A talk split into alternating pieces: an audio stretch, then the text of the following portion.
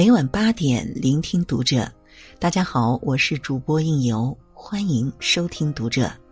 今天我要为您分享到来自作者韩老白的文章：一个人有教养的三个迹象。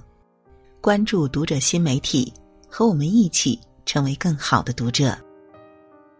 哲学家培根说：“有些老人显得很可爱，因为他们的作风优雅而美；有的年轻人具有美貌。”却由于缺乏优美的修养而不配得到赞美。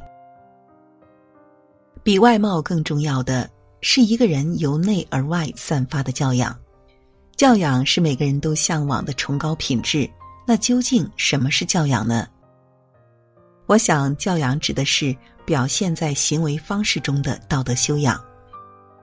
古希腊哲人赫拉克利特说：“教养是人的第二个太阳。”可见，教养在温暖自己的同时，也能照亮别人。拥有教养的过程，就是成长的过程，让人从生活的历练和沉淀中获得一种浅笑嫣然的从容。当你有了下面三个迹象，你就具备了教养和它无形中带给你的所有财富。把握麻烦别人的分寸感。奇葩说有一期辩题是。不给别人添麻烦是一种美德吗？蔡康永主张不给别人添麻烦是一种有分寸感的体现，因为有很多事情对于关系好的人和关系不好的人来说，区分标准是截然不同的。蔡康永举例说：“最好的朋友出了事儿却不肯麻烦我帮忙，我会觉得他不够意思，没把我当朋友。但若是一个点头之交，让我帮忙介绍工作。”我就会觉得逾越了彼此之间的界限，他就是在给我添麻烦。我有个朋友小美，在研究生毕业前就找好了工作，在一家教育机构当老师。有个关系一般、一年都说不了几句话的同学，也想着进那个教育机构。小美出于好心，便从中牵线周旋，奈何同学人很不靠谱。前一秒还让小美联系她的主管，问什么时候能够面试，后一秒就在自己的家乡找了工作，还忘记通知了小美。直到小美跑前跑后，终于搞定面试的事情，同学才说不来了。最后的结果是，小美的主任觉得自己被人涮了，大发雷霆，连连指责小美办事不靠谱，惹得小美也是满腹委屈，在心里暗暗发誓。再也不揽这费力不讨好的事情了。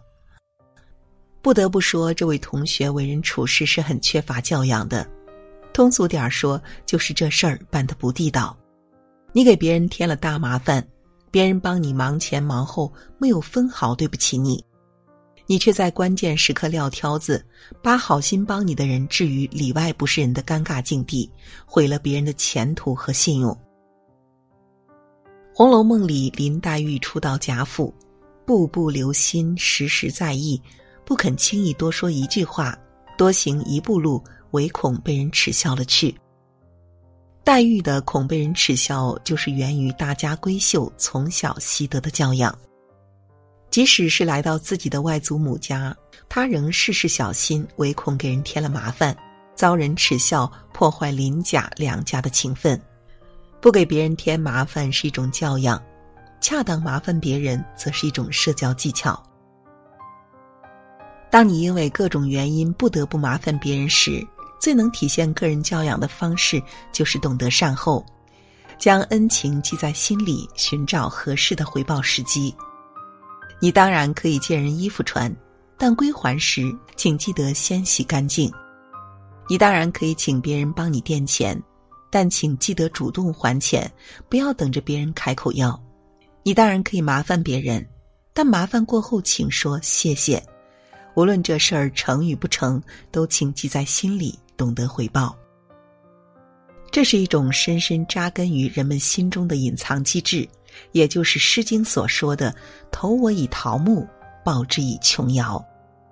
真正有教养的人，向来懂得把握麻烦别人的分寸感。关系不到，便不轻易的给他人添麻烦；添了麻烦，便懂得滴水之恩当涌泉相报。留心生活中的小细节，陈丹青说过：“所谓教养，就是细节。比如别人给你倒水时，用手扶一下；最后一个进门时，随手关门；递刀具给别人时，要把刀尖冲着自己；洗了手不要随意甩，不揭别人的短处。”陈丹青讲过一个小故事：有一年他在罗马旅游时，进了一家卖古董的小店，问了几件小文物的价钱后，店主老先生都说不卖。陈丹青很纳闷儿，问道：“为什么不卖呢？”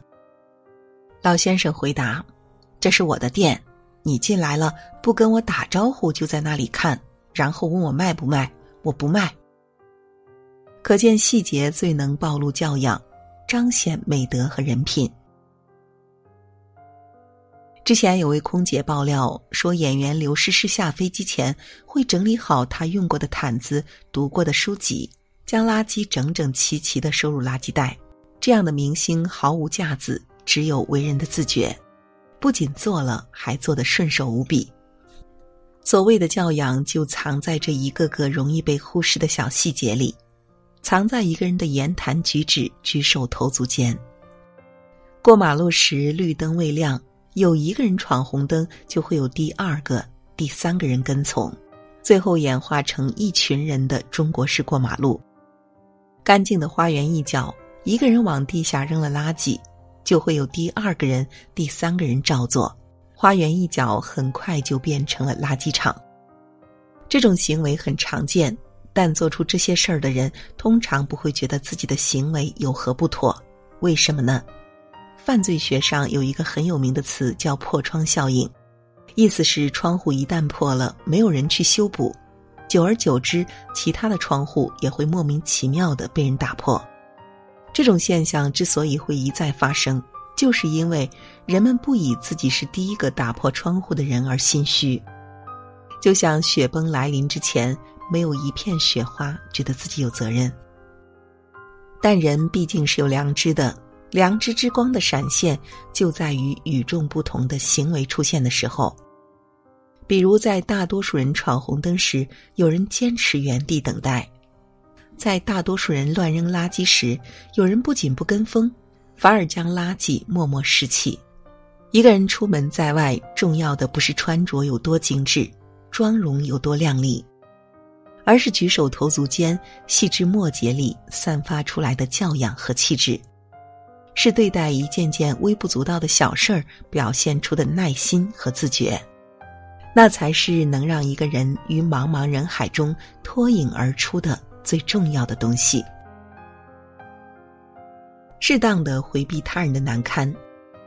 记得大学里有一次集体爬山活动，室友刚好来了例假，却不自知。他当时还穿着一条浅颜色的裤子。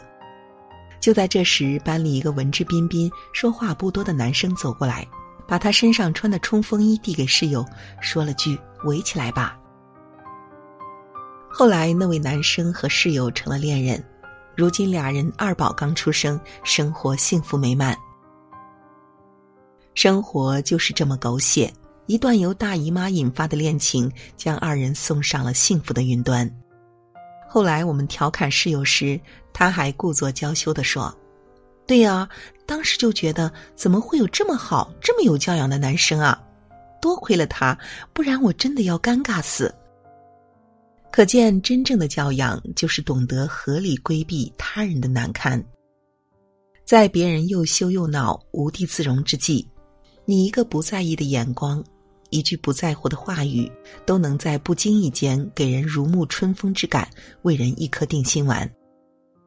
第四季《中国好声音》中，周杰伦和一个十六岁的小姑娘同台演唱《千里之外》，因为是女生唱男生的歌，声音高了八度。姑娘明显的唱的有点吃力，唱到中间，你听不出来“风声不存在”这一句时，有个陡然升高的调，本该轮到女生唱，但周杰伦却无比自然的接过唱起来。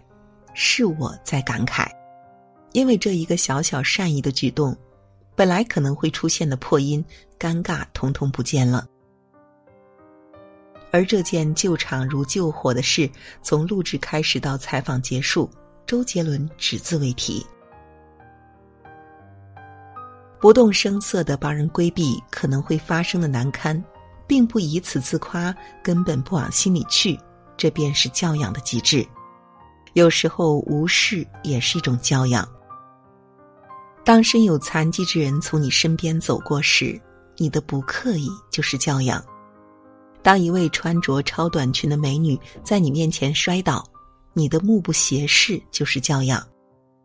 当朋友背着高仿的名牌包包小得意时，你的看破不说破就是教养。毕淑敏说：“教养是不可一蹴而就的，教养是细水长流的。教养是衡量一个民族整体素质的 X 光片，脸面上可以依靠化妆繁华似锦，但只有内在的健硕才经得起冲刷和考验，才是力量的象征。”说一千道一万，教养是一场人生的自我修行，它能让你于浮华三千中始终保持一份温柔的姿态，一瞥善意的眼光，去拥抱最好的世界，去拥抱最好的自己，迎接更美的世界。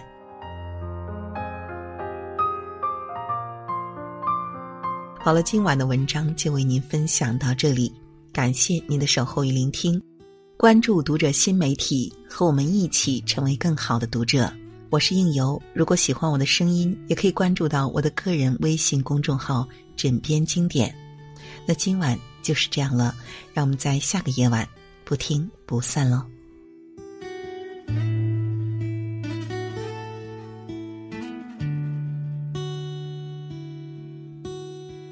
从什么时候可以看穿你的眼？